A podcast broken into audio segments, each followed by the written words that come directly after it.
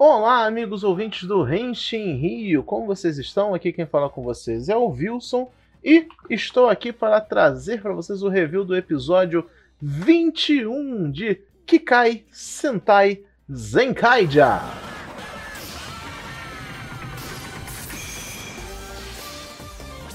Como é bom estar tendo Zenkaija de novo. Não que tenha sido parado, né? Ficamos aí uma semaninha sem episódios novos nem de Zenkaiger, nem de, nem de Kamen Rider Saber. Uma pena por causa das Olimpíadas, mas voltou com chave de ouro com um episódio muito bom.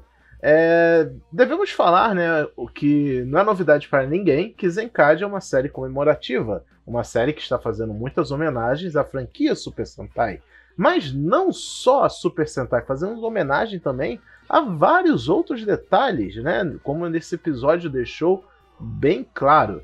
É, como plot, tivemos aí um novo monstro do Stoji Tendo que é capaz de copiar qualquer pessoa e a pessoa copiada ou coisa copiada tem a sua personalidade virada do avesso, né? Se você é uma pessoa boa, decente, você vira uma pessoa vilanesca. Então, quando ela copia o Kaito e os Ox, eles viram os piores seres humanos desse planeta. Eles viram vilões e começam a atacar o terror na cidade, cometendo assalto, a porra toda. E aí já temos algumas referências, né? As cenas de assalto, pelo que eu pesquisei, eu não vi a série, mas, né, segundo a Wiki diz isso, é uma referência ao episódio 30 de Engine Sentai Goondion, que, onde acontece algo um pouco parecido, né? Dos personagens principais estarem fazendo coisas que não era para eles estarem fazendo, como roubos, né? E a, e a sequência de cena parece que é muito parecida. Então fica aí a referência. E temos também um, uma série de imagens, né? Tipo umas colagens que vão aparecendo. E entre essas colagens temos duas que se destacam muito. A primeira é quando tem um murinho de tijolos e uma luz, tipo, procurando eles, que é uma referência aos Luparendia, né? Muito parecido com a cena de Henshin que eles faziam. Além disso, o Kaito e os Ox, eles estão com uma vestimenta que faz referência também a algo relacionado a Lupin. No caso, a série do Lupin terceiro, né? Uma franquia de mangás e anime longínqua pra caramba, super famosa cheia de fãs aí pelo mundo, principalmente no Japão, que é super influente. É uma obra criada pelo Monkey Punch, que é muito legal. E uma das características do Lupin é, é sempre as vestimentas dele, né?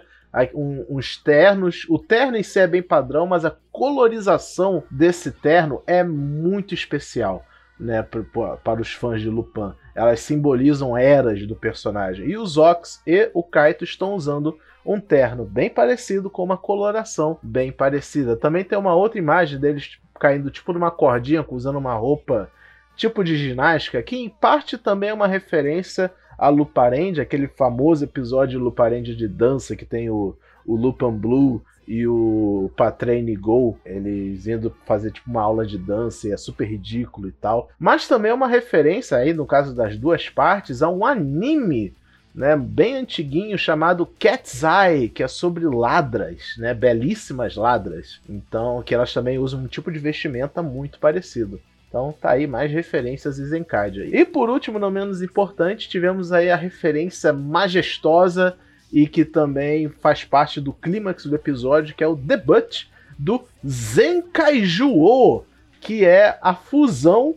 do Kaito e do Zox usando seus power-ups em forma gigante e formam um mecha que é a fusão do V-Rex de Time Ranger com o Dragon Caesar de Zio Ranger. É maravilhoso, show de efeitos. Para quem gosta do Tokusatsu mais raiz, com efeitos especiais práticos, é, bem mais, como é que eu vou dizer, rústicos, esse episódio foi de fato um prato muito cheio para vocês vão ficar satisfeitos. Foi muito legal, muito legal mesmo esse episódio. É, e a referência do Zenkaiju é quando ele, ele faz o gatá, eles se juntam.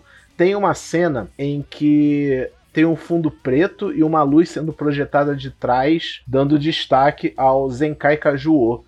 E essa cena é muito parecida, intencionalmente, claro, a uma cena de um dos filmes do Godzilla, um filme de Godzilla vs Destroyer, de 1995, onde tem uma cena é, do Godzilla, basicamente nos créditos iniciais do filme, em que ele está na exata mesma pose, exato mesmo ângulo de câmera, mesma cenografia, tudo. Então, e não é a primeira vez que Zenkader faz uma referência a Godzilla nas suas obras. Né? Lá no comecinho da série teve aquela referência do Zyuran fazendo a, aquele voo ridículo de costas do Godzilla.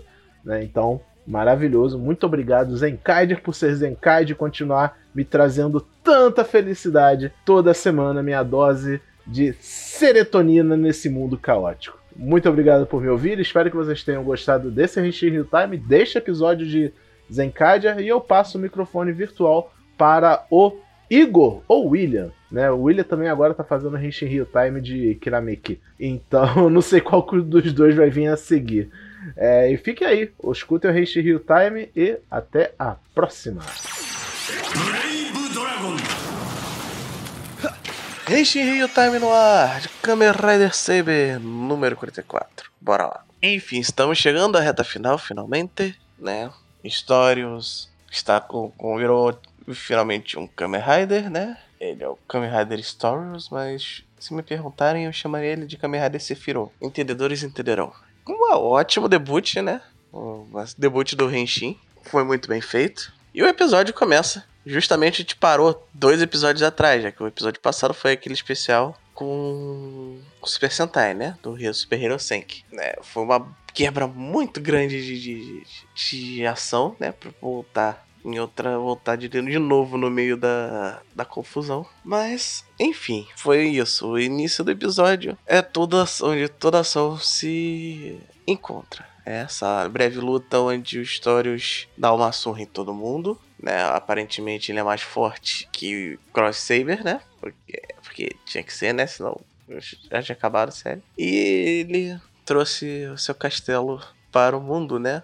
Está convergindo o Underworld com a Terra, né? O nosso mundo. E então eles decidem agora ficou a cabo deles tentar fazer uma última investida, chamando todo mundo. Né? Esse episódio foi basicamente aquele episódio assim, todo mundo vai ter um pouco de historinha, todo mundo vai, vamos falar alguma coisa que a gente ainda não falou sobre eles ou vamos deixar aquele ponto para quando ele voltar, porque quem sabe um desses aqui talvez não volte para casa. Então, se você ver essa cena agora e depois isso acontecer, você vai voltar e vai lembrar dessa cena e vai ficar comovida, né? Um exemplo disso é que o Buster, né, foi pra casa com o filho e encontrou a mãe dele. Finalmente apareceu. A mãe do, do filho dele apareceu pela primeira vez. Ela voltou até de outro país e ela pergunta, ele pergunta para ela por que, ela voltou. Ele, ela só diz que tava com saudade. E então, simplesmente os perigos que aconteceram no mundo não tiveram nem um pouco de. Como eu vou dizer?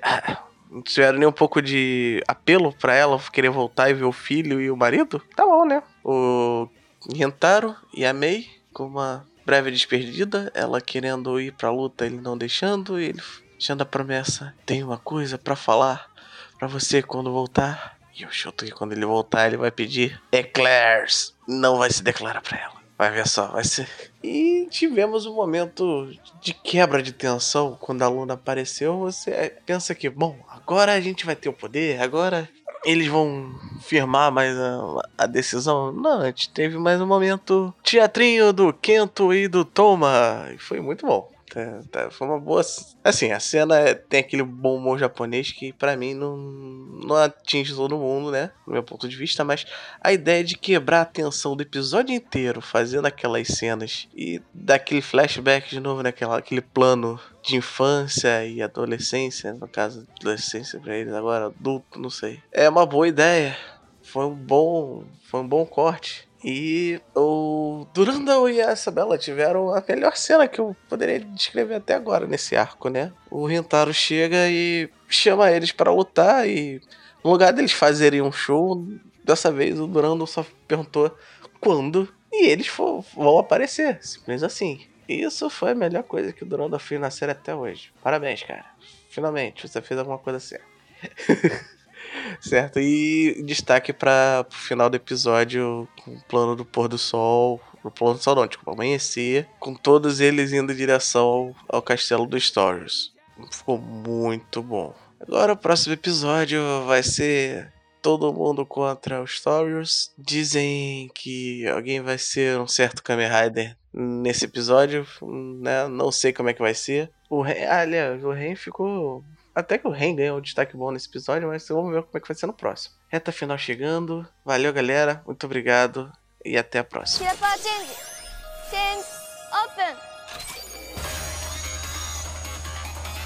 E aí pessoas, aqui é o Will novamente no Henshin Real Time para falar de Bitomo Kiramake Powers, né? É, no episódio dessa semana, no episódio 3, né? Onde a gente finalmente viu a Kirapawa Moon, né? A, a Yuzuki, né? Que finalmente ganhou os poderes, né? E a, a Kirari ficou presa pela vilã da semana. E elas derrotaram o vilão junto e tal, e já ficou estabelecido também que o poder da, da Yuzuki é de cura, né? Que ela é. Ela já tinha toda essa pegada, já tinha dado o background dela, que ela gostava muito de ajudar as pessoas e queria muito curar as pessoas do sofrimento do coração delas. E aí a gente chega na, no poder dela, dela ter o poder da lua e a Kirari ser o poder do sol, né? Eu acho muito legal que eles brincaram com isso, porque a Kirari é uma pessoa muito mais extrovertida, né? E associaram ela ao poder do sol. E a Yuzuki, por ser muito mais introvertida, ela é o poder da lua, né? Que, que reflete o brilho dela e tudo mais. Mas interessante porque elas deram na luta, né? Ela foi lá, curou a, a Kirari, mas na hora do golpe final. É, o golpe final é performado com mais uma dança. E gente, eu, eu, eu, eu, eu, eu gosto dessa série, puta merda. Eu acho esse rolê de usar dança pra tudo maravilhoso e, sei lá, absurdamente tokusatsu. Eu acho que criança gosta disso, criança quer aprender a dançar. E as atrizes, né, elas são excelentes dançarinas. Eu acho bizarro como é, garotas tão novas possam ter tanta habilidade corporal de dança, assim, é, para mim é sempre impressionante. A, a, dança de apresentação da, da Yuzuki, do vocal da Yuzuki é maravilhoso. E, e eu gostei deles terem pegado golpe dela final ser uma dança e ter dado a performance como se fosse um jogo de ritmo, né? Se tivesse um jogo de ritmo, tipo um jogo da Hatsune Miku da vida, um Dance Dance Revolution. E é muito legal é, eles saberem integrar todo esse rolê de, de gamificar a história, né? Porque elas terem quest, de elas no final dela ser uma dança, como se fosse dentro de um jogo. E tudo muito bonito, tudo muito legal. Então, assim, é, ainda estou muito surpreso pela qualidade de Bitomo aqui na Powers. É, tá sendo uma série muito divertida de acompanhar, é muito diferente do que eu estava habituado. Mas um episódio muito divertido e ansioso pelos próximos episódios, né? Porque elas foram atrás do, dos amigos da He-Man, né? Os outros, em teoria, os animais de estimação da princesa. E elas foram fazer uma, uma aventura, né? E todo aquele negócio de poder da amizade, que agora a Yuzuki tem uma amiga, que é a Kirari. E ela descobriu que a Yuzuki é mais velha, né? Porque a Yuzuki tá no ensino médio, a Kirari tá tipo na quinta série. Então ela já está interpretando a, a Yuzuki como uma, uma, como ela mesma diz, né, uma irmã mais velha. Então isso para mim é muito legal. Então tô, tô muito ansioso para ver mais sobre, sobre, essa, sobre a dinâmica dessas duas e mais sobre Kiramik Powers. Que episódio fantástico e que como essa série surpreende. Então, quer que ainda não assistiu Kiramik Powers, procura aí. Tem no, o Thiago Ramos Freitas, né, o nosso ouvinte está traduzindo e está disponibilizando aí para quem quiser no Telegram da vida. E está sendo muito legal. Espero um dia que essa série fique mais conhecida quem sabe chegue aqui no Brasil, né? Então é isso. Um beijo, uma próxima e até a semana que vem. Tchau!